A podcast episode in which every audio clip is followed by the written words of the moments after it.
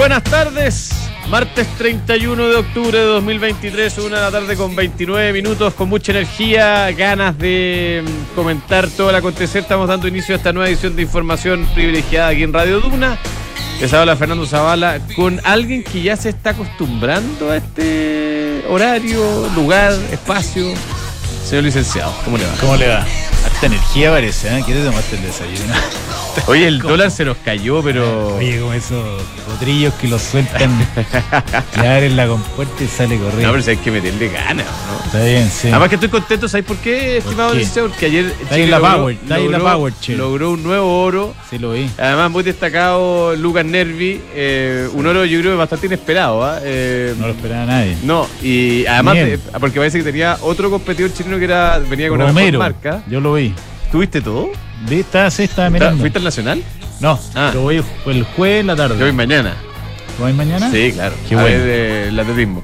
Oye, hay y- buen programa, ahora se empiezan las finales. Claro. Lucas Nervi, eh, un estudiante de mm, ingeniería civil, Universidad Sí. Católica. Universidad Católica. De un gran colegio por ahí. El colegio Verbodino, Eh, que gran- no es tu co- colegio, pero el de tus hijos, ¿no? No, el mío también. ¿Tú también? Sí. Ah, yo pensé Eh, que no está en el Sí, sí, sí. Y, pero lo, más, lo que más me Hay, gustó. hay un corredor Zavala en, en la 4x400. Sí, pero no era yo. no era, no no. era- Uno de mis hermanos puede haber sido. ¿Puede ser tu hermano o no? Sí, ¿Tu puede primo? ser hermano. No, pero tú no te acordáis, pues, imposible. O sea, sí, acuérdate que tú tienes como varias ¿Cómo? generaciones más arriba. En tu No, generación. pero en tu generación. No, no era yo. No, no, ayer en, en, el- en los Panamericanos, No, te- nada que ver, no, nada que obviamente que sabríamos. que. No, pero nos preguntamos, ¿eh? Tenía- Sí. Algo tenía a ti. Oye, eh, pero además me gustó Además su, su onda, un- una persona que parecía sencilla, eh, muy, simpático. muy, muy feliz con su, con su logro. Ne- Nervi en una fiesta. de Se le escapa. ¿Cómo haber celebrado ayer Nervi? claro. ¿Ah? Pero se volvió en sim- metro, se volvió en metro a la casa, así que notable. muy simpático. Así que bueno, oye, pero el dólar llegó a 896, 896, lo escucha bien, señora, señor, Sí. Eh, algo que era bien impensado hasta hace algunos días, porque rondaba los 9.30, 9.40 Más. o 9.50. Voy a mirar Y, yo. mm, 9.47 creo que fue por arriba. el- Mira, claro, si vemos los últimos cinco días, 9.49.67, el día 17 del 10. Ese fue el pic de hace dos semanas. sí. Y hoy día está, ahora está en 8.99 y fracción, eh, pero bastante re- recogido. ¿ah?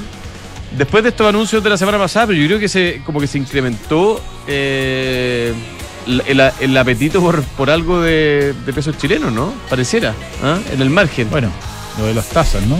Las tasas, sí. Las tasas de las tasas que se mantienen Nuestro altas. primer invitado sabrá mucho de eso. Sí, oye, y mm, mañana, primero, que nosotros vamos a estar haciendo otras cosas, digamos, no vamos a estar acá. De asueto. Es un, No, es un día bien potente. Tres días seguidos aquí contigo a las 2 de la tarde. No, ya, demasiado. Echáis de menos a la José Río, ¿no? 100%. Le mandamos un abrazo a la José, que está estudiando no las nuevas no tendencias. creo que nos esté escuchando. Aquí te voy a decir una No, a esta altura del partido no. Oye, Oye, pero eh, espérate, pero mañana te iba a decir, se dan a conocer dos cosas muy relevantes. La, la que todo el mundo espera es que dice la FED, que nadie espera que diga mucho, pero obviamente cualquier cosa que se desvíe de, ese de esa Siempre dice algo. Sí. Aunque no haga nada. Y lo segundo es que se va a conocer es cuántas, eh, cuánta deuda va a licitar el Tesoro americano durante el último trimestre del año. Eh, se habla de 800 mil millones de dólares de refinanciamiento. ¿Y sabéis por qué es importante? Porque los bonos del Tesoro americano han tenido harta prensa estos últimos días por los movimientos de tasa en las distintas Sí. duraciones.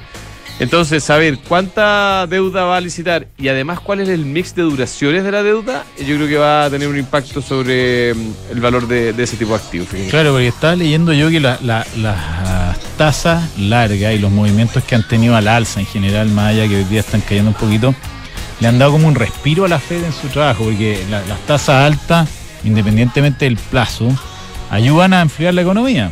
De todas Entonces, maneras. que hayan subido los- las tasas pues, los bonos en los últimos tiempos, El costo de endeudamiento de partida es mucho más caro. claro, va a eh, ser proyectos como de mediano plazo. Hipotecario. eh, hipotecario. Que entre paréntesis leí una, una cifra que me dio mucha pena, Fernando. A ver, una más. Déjame leértela. No, que es que, ¿sabes qué?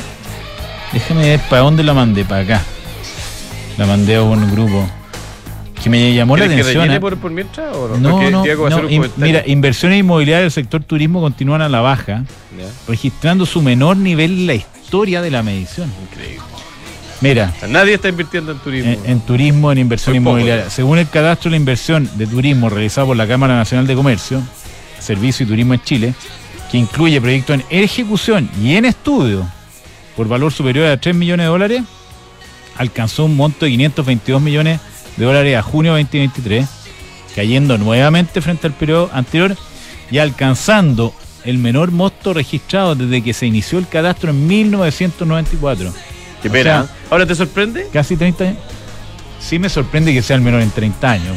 No el sé año, si no- el tanto, año- ¿no? Pero si el año 94 este país era la mitad No, de claro. día. Eh, Ahora, ¿será en términos Eh, no, será en, en cifras absolutas. nominales? Sí, Uh. millones de dólares. El año 94, no, este país tenía muy poco, muy poco proyecto de segunda vivienda. Quizá había mucho en desarrollo, en estudios, son cosas largas. Pero el hecho refleja varias cosas. Uno, que está la tasa alta, la más evidente. Segundo, que el país, apetito. el país crece poco. Pero además está todo el tema de la permisología. Hoy día va a Oh. ser un proyecto inmobiliario de segunda vivienda. Tienes que pasar por. No sé si el Lo Consejo Monumentos Boric, ¿eh? Nacional. No, si ya todo esto es como.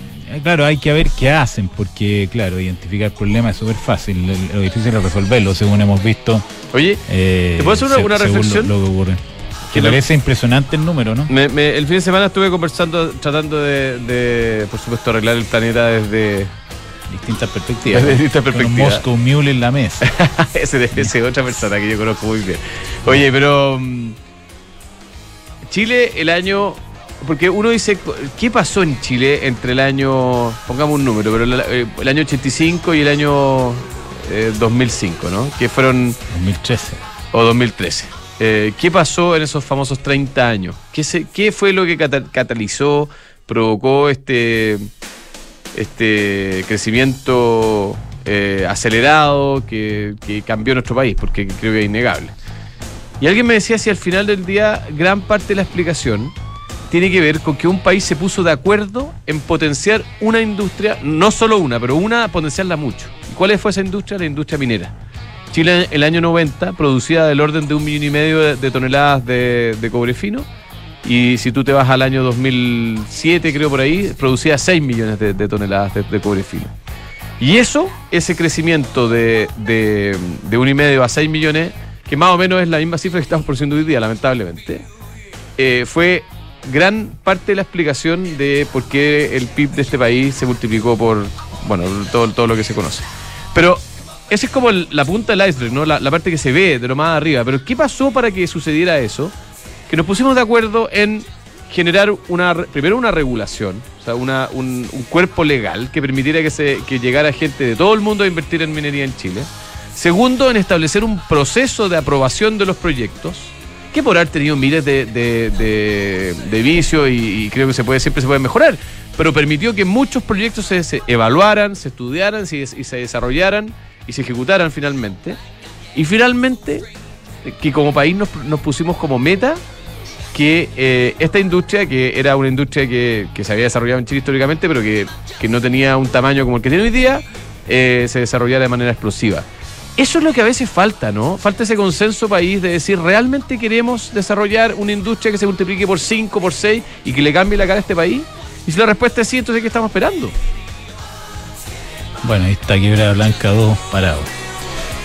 Es una larga, una larga perorata tuya que. eh, que puedo- Lo no que pasa es que, no- pero que no- al no final puedo del día darse apoyar, cuenta, pero- de, darse cuenta de, de eso. Hay- yo tengo un matiz ahí. ¿El matiz? Yo creo que el gran salto de Chile, que coincidió sin duda con, con un aumento de la producción minera, tiene que ver con el desarrollo que tuvo la industria financiera. Es que eso vino después, creo yo. 81. O como consecuencia de... la AFP. Claro, pero si, La eh, ¿qué industria de financiera debe tener?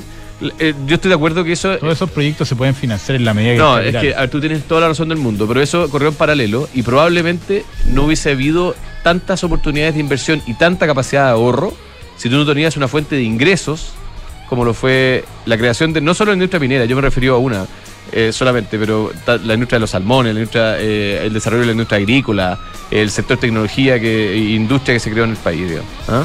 Estoy de acuerdo. Vamos con el señor. Vamos, Curse. vamos, a Arturo Curse. Vamos directo con Arturo Sí, pues analista senior de Alfredo Cruz y compañía. Don Arturo, ¿cómo le va? Qué buenas grande tardes. Arturo Curse que ha visto tanto esto pasar, ¿no?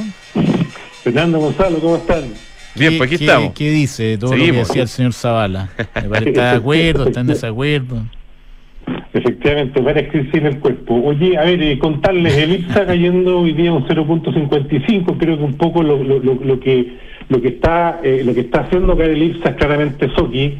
Soki en la semana cae un 7%. Ya está bien golpeado el IPSA a esta altura. Mira, mi impresión es que... Y está bien golpeado Soquimich también. Sí.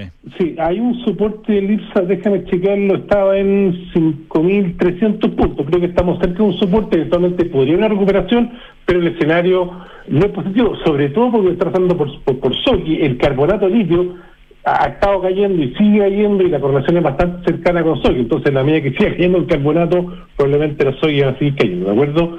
eh, la bolsa norteamericana del SP500 subiendo levemente un 0,10%, el Nasdaq cayendo, recordemos que mañana reunión del FED, siempre hay expectativa del mercado con respecto a que el FED podría ser más dovish, ¿de acuerdo? Y eso eventualmente podría generar eventualmente una recuperación del, eh, del SP500. Yo por, yo, por ejemplo, tengo, hoy día está en 4.200 el SP500, creo que puede subir a 4.200 eventualmente, pero, pero ahí tal vez podríamos empezar a ver nuevamente eh, ¿cierto? En la medida en que eh, eh, eventualmente veamos veamos un, un deterioro un poco más importante de la economía de Estados Unidos, que hasta el momento no se ha producido, ¿cierto? Pero hay datos que están diciendo que la morosidad en tarjetas de crédito, ¿cierto? la pérdida, que la pérdida no reconocida de los bancos está aumentando, por tanto el escenario es complicado por ese lado, ¿de acuerdo? Y el tipo de cambio... Eso es lo que le gusta a usted. Esa es la especialidad de la casa, exactamente. el tipo de cambio tenía un soporte importante en 907 que lo fue a buscar ayer después del Banco Central, hoy día era 900. Hay una posibilidad que lo veamos en 880 en el corto plazo, pero va a vender mucho el discurso mañana, ¿de acuerdo? Si se, se abre, insisto, relaja un poco, digamos, su tono más hawkish, eventualmente podemos ver tal vez una caída del DXI y junto con ello el tipo de cambio, pero, pero si, si se mantiene la tesis Hawking del Banco Central norteamericano, es decir, que mantiene eventualmente una o dos más hacia, hacia, fin de año, eventualmente el próximo, el primer trimestre del próximo año, ¿cierto? Creo que estamos viendo un piso de corto plazo en el, tipo de cambio. Lo que sí es importante es lo siguiente, a partir de la decisión del Banco Central, yo creo que el tipo de cambio hoy día va a estar más correlacionado con respecto de la tendencia del dólar, ¿de acuerdo? Y lo que hemos visto en los últimos tres meses es que el tipo de cambio, el peso, se ha depreciado casi un 10% más de la subida que ha esperado el de, de ¿de acuerdo? Mm. Y eso básicamente trae, digamos, de lo que está de, de, la ciudad de central, ¿de acuerdo? Pero, pero ahora creo que vamos a andar mucho más a la par, ¿de acuerdo? ¿Mm? Más, correlacionado con el mundo con el mundo que con nuestros factores intrínsecos, dice usted. ¿ah?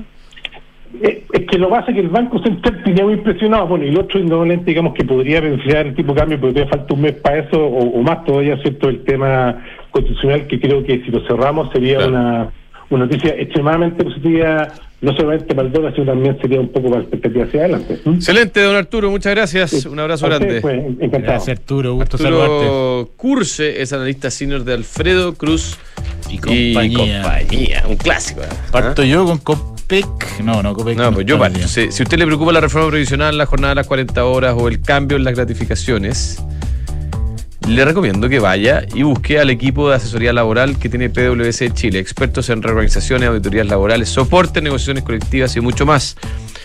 Están con donde siempre, en pwc.cl. Mercado Pago y las mejores promos van de la mano. Paga un QR de Mercado Pago y participa por un millón de pesos semanales y un gran premio final de un Peugeot E2008 entre todos los participantes. Mientras más pagues, más oportunidades tienes. No te lo pierdas. Mercado Pago, la cuenta digital de Mercado Libre. Book es un software integral de gestión de personas con soluciones para simplificar todos tus procesos, especialmente a final de mes, ahora que el tema de las remuneraciones, ¿ah? especial, cobra especial relevancia. hoy día hay que meter firma. Meter, meterle firma, bueno, pero Book lo hace todo más fácil. Book crea un lugar de trabajo más feliz. Frontal Trust es una administradora de activos alternativos que ofrece inversiones atractivas y rentables de mediano y largo plazo, gestionadas por expertos en los sectores de private equity, deuda privada, infraestructura y agribusiness. Ingresa a www.frontaltrust.cl e invierte con confianza e invierte en Frontal Trust. Si estás buscando invertir en una propiedad, haga los ojos cerrados con Almagro, departamentos con excelentes terminaciones, alta demanda de arrendatario, 45 años de trayectoria que los respaldan. Están todos los proyectos de inversión en almagro.cl slash inversionista. No te pierdas con los fondos mutuos Santander en dólares. Hay uno para cada perfil de inversionista. Invierte en ellos de 10 dólares 10 dólares, ese es el monto mínimo. Conoce más en santander.cl. Ya, estamos en estudio con don Matías Treknais, gerente de oficinas y retail Property Partners. Dije bien su apellido, estimado Matías. perfecto, Ah, ya. perfecto. ¿Cómo le va? Buenas tardes. ¿Cómo te va? ¿Todo bien? ¿Y ustedes cómo están? Bien, todo bien. Qué bueno. ¿Qué está pasando en el sector oficinas? Partamos con una pregunta general. Está repuntando. Tenemos un, un periodo desde yo creo julio agosto que ya se ha reactivado un poco la venta, sobre todo en el sector oriente de Santiago para el segmento premium, sobre todo. Así que se ve un panorama un poquito más auspicioso que lo que fue el primer semestre del año. Así que estamos con todas las expectativas ¿Cuál- puestas. ¿Cuáles ahí. son los sectores que uno, cuando habla de sector oriente, identifica posibles submercados? Y podemos ir repasando un poco lo que está pasando en cada uno de ellos. Eh, principalmente los supermercados del sector oriente hoy día se reconocen el golf con el bosque, Nueva Las Condes, y hay un mercado que ha ido creciendo rápido últimamente, que es el sector de Nueva Costanera y Alonso Gordo en Vitacura. Sí. Y cuando tú dices venta, eh, o sea, eh, porque está bien, la venta puede ser, pero ¿qué pasa con los arriendos, la vacancia? Porque ese era lo que todo el mundo estaba mirando O hasta sea, hace. hoy día el indicador de vacancia para el sector oriente, eh, en el último trimestre tenemos una disminución promedio de un 2-3%, que es un buen indicador en relación al- al- a la primera parte del año. Em, en la parte quizás de Providencia, Santiago Centro y Huachurá, que son los mercados que se han dejado un poquito más de lado hoy día por todo lo que ha pasado, estadía social y un montón de, de factores, eh, la vacancia ha tendido a subir poquito, no, no, no está acompañada de lo que está pasando en el sector oriente, así que ahí tenemos un poco de diferencia, hoy día la vacancia promedio está en torno al 11-12% para las oficinas. Pro- promedio. Ah, sí, promedio. Ahora, eh, los precios sí en el centro entiendo que han caído cualquier cantidad, precios de arriendo y venta, ¿no? Sí, hay precios históricos. Hoy día el centro de Santiago es casi como casi comparable con, con arrendar una bodega. Es un valor de 0,20, 0,25 UF el metro cuadrado en el centro de Santiago. Em, no así el sector oriente, que si bien ha bajado un poco el valor, em, se mantiene estable en los últimos meses en 0,5, 0,55 el valor UF metro cuadrado del sector oriente. Ahora, durante la pandemia hubo muchos que decían que poco menos que nunca más íbamos a volver a la oficina. Eh, hoy yo creo que eso ya hace rato que quedó descartado, pero ¿cómo ha sido el proceso de regularizar, eh, en, en términos de lo que usted ha observado, eh, el regreso hacia los lugares de trabajo? Yo creo que parte de, de lo que les comentaba de, de este ¿Y, y- incremento. espérate, ¿y qué cosas han cambiado? Yo creo que han cambiado algunas cosas en la oficina, ¿sí? Claro, o sea, hay, hay, hay varios factores que, que inciden en esta migración Santiago, Santiago Centro, Providencia Poniente hacia el sector oriente, eh, eh, apoyados un poco por lo mismo que, que- que estás comentando al final. Eh, tiene que ver con, con este efecto post pandemia de, de- del teletrabajo que estaba muy fuerte y muy, muy presente en esa época. Eh, hoy día pasamos un poco a la parte híbrida, los turnos 3x2, 4x1, eh, y eso ha hecho que los tamaños que tenían antiguamente Santiago Centro de oficinas o de superficies eran grandes. Hoy día te permite eh, tener una superficie más pequeña, pero en un edificio de mejor categoría, en un lugar más seguro. Entonces eso ha hecho que la demanda del sector oriente eh, se haya incrementado bastante. Estamos hablando con Matías Treknais de Property Partners. Exacto. Oye, Matías, eh, ¿cómo, ¿cómo ves esos tres mercados dentro del sector oriente que, que mencionaste? ¿Cuál está más dinámico? ¿Cuál está más chantado? ¿Dónde hay más actividad, etcétera? Lo que pasa es que hoy día o tienes sectores muy consolidados como son el golf y el bosque, que, que- que es, que es un sector tradicional. eh, muchas oficinas de abogados se movieron del centro de Santiago hacia ese sector. Eh, la vacancia hoy día está en 8, 8,5% eh, para la categoría o el segmento premium A y A más, digámoslo así. Que eso, Eh, eso es relativamente normal, ¿no? El 8%. Eh, y se ha mantenido y creemos que se va a sostener un poco en el tiempo. No así el caso de, de Vitacura, que, que- que me interesaría hablar un poco de eso, que, que ha bajado considerablemente. Eh, es, la- es el lugar donde en este primer semestre del año eh, entraron nuevos metros cuadrados a- al inventario disponible. Sector Y- Nueva Costanera, Alonso Exactamente. Córdoba, todo eso. Eje Nueva Costanera, Alonso Córdoba es el que más movimiento, el más dinámico que tenemos hoy día, de- desde la información que tenemos nosotros, los clientes con los que trabajamos nosotros. Así que ese mercado se ve muy, muy dinámico, por lo menos de aquí a, a lo que resta del año. ¿Cuál es el- el eh, perfil? Perdona, ¿hay, hay, hay eh, más proyectos entrando al mercado? No o tenemos nuevos proyectos en lo que queda del año. Entraron dos proyectos en, en Vitacura, en el eje Vitacura Nueva Costanera, que estaba mencionando, eh, a- aportando cerca de 20.000 metros cuadrados nuevos al, al inventario disponible de, sector. Ya.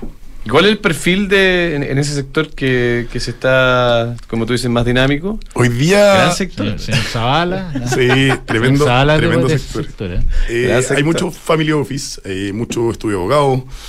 Tenemos empresas que multinacionales que eran relativamente grandes, que con este sistema de turnos de, de teletrabajo o de, de- de formato híbrido, digámoslo así, eh, han incrementado o, o disminuido la, la necesidad de un espacio tan grande a un espacio más chico en el, en el sector oriente.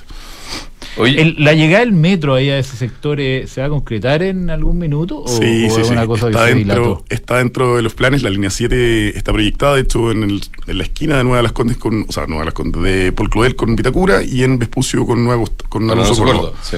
Mm. Entonces también es un factor importante al momento de apostar por algo y de querer capitalizar algo. eh, es un lugar donde uno va a apostar con un poquito más de certeza y seguridad por la plusvalía que, que otorga el metro. Así que es importante eso. Oye, eh, sé- tú hablabas de metros eh, que entraron, pero todavía hay grandes espacios bien icónicos del sector oriente que a mí me da la sensación de que no están al 100%. Bueno, uno de ellos el Costanera Center. eh, otro es este nuevo mercado urbano Tobalaba, en, el MUT. Eh, y sí que puede, puede que se me escape otro más, digamos. Pero, ¿qué, qué está pasando con esos grandes espacios de, O sea, de metro hoy día, si bien tenemos una recuperación que viene, volúmenes. ¿no? Claro, son superficies grandes. Hoy día, el, el- así como un dato, entre comillas, el- el- la superficie de 250 metros cuadrados, 200, 250, se ha duplicado en los últimos 12 meses la demanda, en información nuestra, en los ejes que hablamos de Vitacura o Que son de- formatos más chicos. son formatos, exactamente, son formatos más Planta chicos. libre siempre, ¿no? Planta libre, ha cambiado mucho la forma de trabajar, ya no tenéis 20 privados en una oficina en 600 metros, sino que tenéis un, un espacio mucho más colaborativo, no existen los jefes a puertas cerradas, por decirlo de alguna manera, entonces ahí hay, hay un- un- una mejor utilización del espacio finalmente. Eh, y volviendo un poco a la, a la pregunta que me, que me hacían recién sobre el MUT o, o el Costanera Center, son, son edificios icónicos, hoy día. El MUT es mucho más nuevo, que si bien se está recuperando el mercado, va a tomar el tiempo necesario o la curva necesaria de crecimiento y establecer y consolidar ciertas ciertas zonas y ciertos tipos o tipologías de, de oficina, digamos. ¿Y el Costanera, el Costanera Center todavía no se llena? No, todavía no se llena. ¿Por qué? Uf, es una pregunta bien compleja. Ya como 20 años se Ya proyecta. pero 20 el años. tema con los permisos, entiendo. Hay un tema No, de persinología, de permisología, eh, hay un tema, si bien está súper bien ubicado, de accesibilidad a nivel automotriz, es bien complejo. Hoy día, si bien está ya una cuadra y media de Costera Norte, te demoráis 20 minutos en ese pedazo de, de calle, digamos. No así con lo mismo que vuelvo antes, Nueva Las Condes o Itacura, cualquiera de los otros supermercados que estamos hablando. Ya, pues, está clarísimo, don Matías. Muchas gracias. ¿Algún, ¿Algo más, señor licenciado? Tengo miles de preguntas, pero no también, tenemos tanto tiempo. Muchas gracias a usted. Muchas gracias. Siempre es interesante conversar de estos temas. Ahora, lo- el punto de, de que los arriendos están bajando es una cosa relativamente nueva, ¿no? Me parece. Durante el- estos 6, 7 meses de- del año, eh, nuestra variación en, en mercado de arriendo, estamos hablando de un 5, un 7% bajo lo que partimos del año en el valor de arriendo. Eso es promedio. Eso Estoy hablando siempre de promedio, sí en el sector oriente, no así en Santiago Centro, Huechurá, que han tendido a bajar un poquito más eh, por, Ok. por la, por la poca oferta que hay, digamos, por esos sectores. Y en el, en el rango de venta también hay un, ¿Precio de un venta también? sí, un 10, un 12. Yo creo que la cartera de nosotros, principalmente el sector oriente, ha disminuido sus valores. eh. 10-12% es duro. Es Un, considerable. eh, un auditor muy que sabe mucho este tema me dice flight to quality. ¿ah? Al final del día, claro, se produce un movimiento hacia productos de mejor calidad. Muchas gracias, don Matías. Gracias a usted, que esté muy bien. Matías Matías. Treknice, gerente de oficina y retail de Property Partners. Ducati tiene la Desert X. La José Río, por supuesto, nos mandó la clásica foto desde el aeropuerto. Eh, pero si usted la quiere Es como conocer, pasaporte salida de, de Chile. es como que está inmigración y después Sí. está la. Oye, eh, esta es una moto especialmente diseñada para la experiencia off-road. Si usted la quiere probar, vaya a las Condes 11402. Ahí está Ducati. EconoRent, que te comentaba que cambió de imagen corporativa y que muy bonita. Letra toda minúscula. Y CMR se unen para entregarte la mejor experiencia. Con todos tus arriendo pagando con CMR o débito Falabella tiene un 10% de descuento. Eso es importante. Y acumula CMR puntos. Además de los econopuntos que usted ya conoce. Que pueden ser canjeados también a su vez de vuelta por CMR puntos. Qué mejor alianza que esa entre Falabella y EconoRent. Y Mercado G, un broker con más de 10 años de experiencia, oficina cerquita, muy fácil operar con ellos desde su teléfono, una gran variedad de instrumentos para comprar y vender.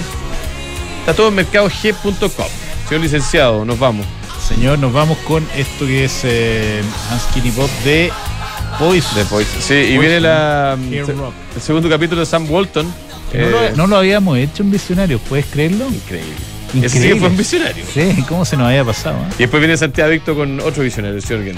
Chao.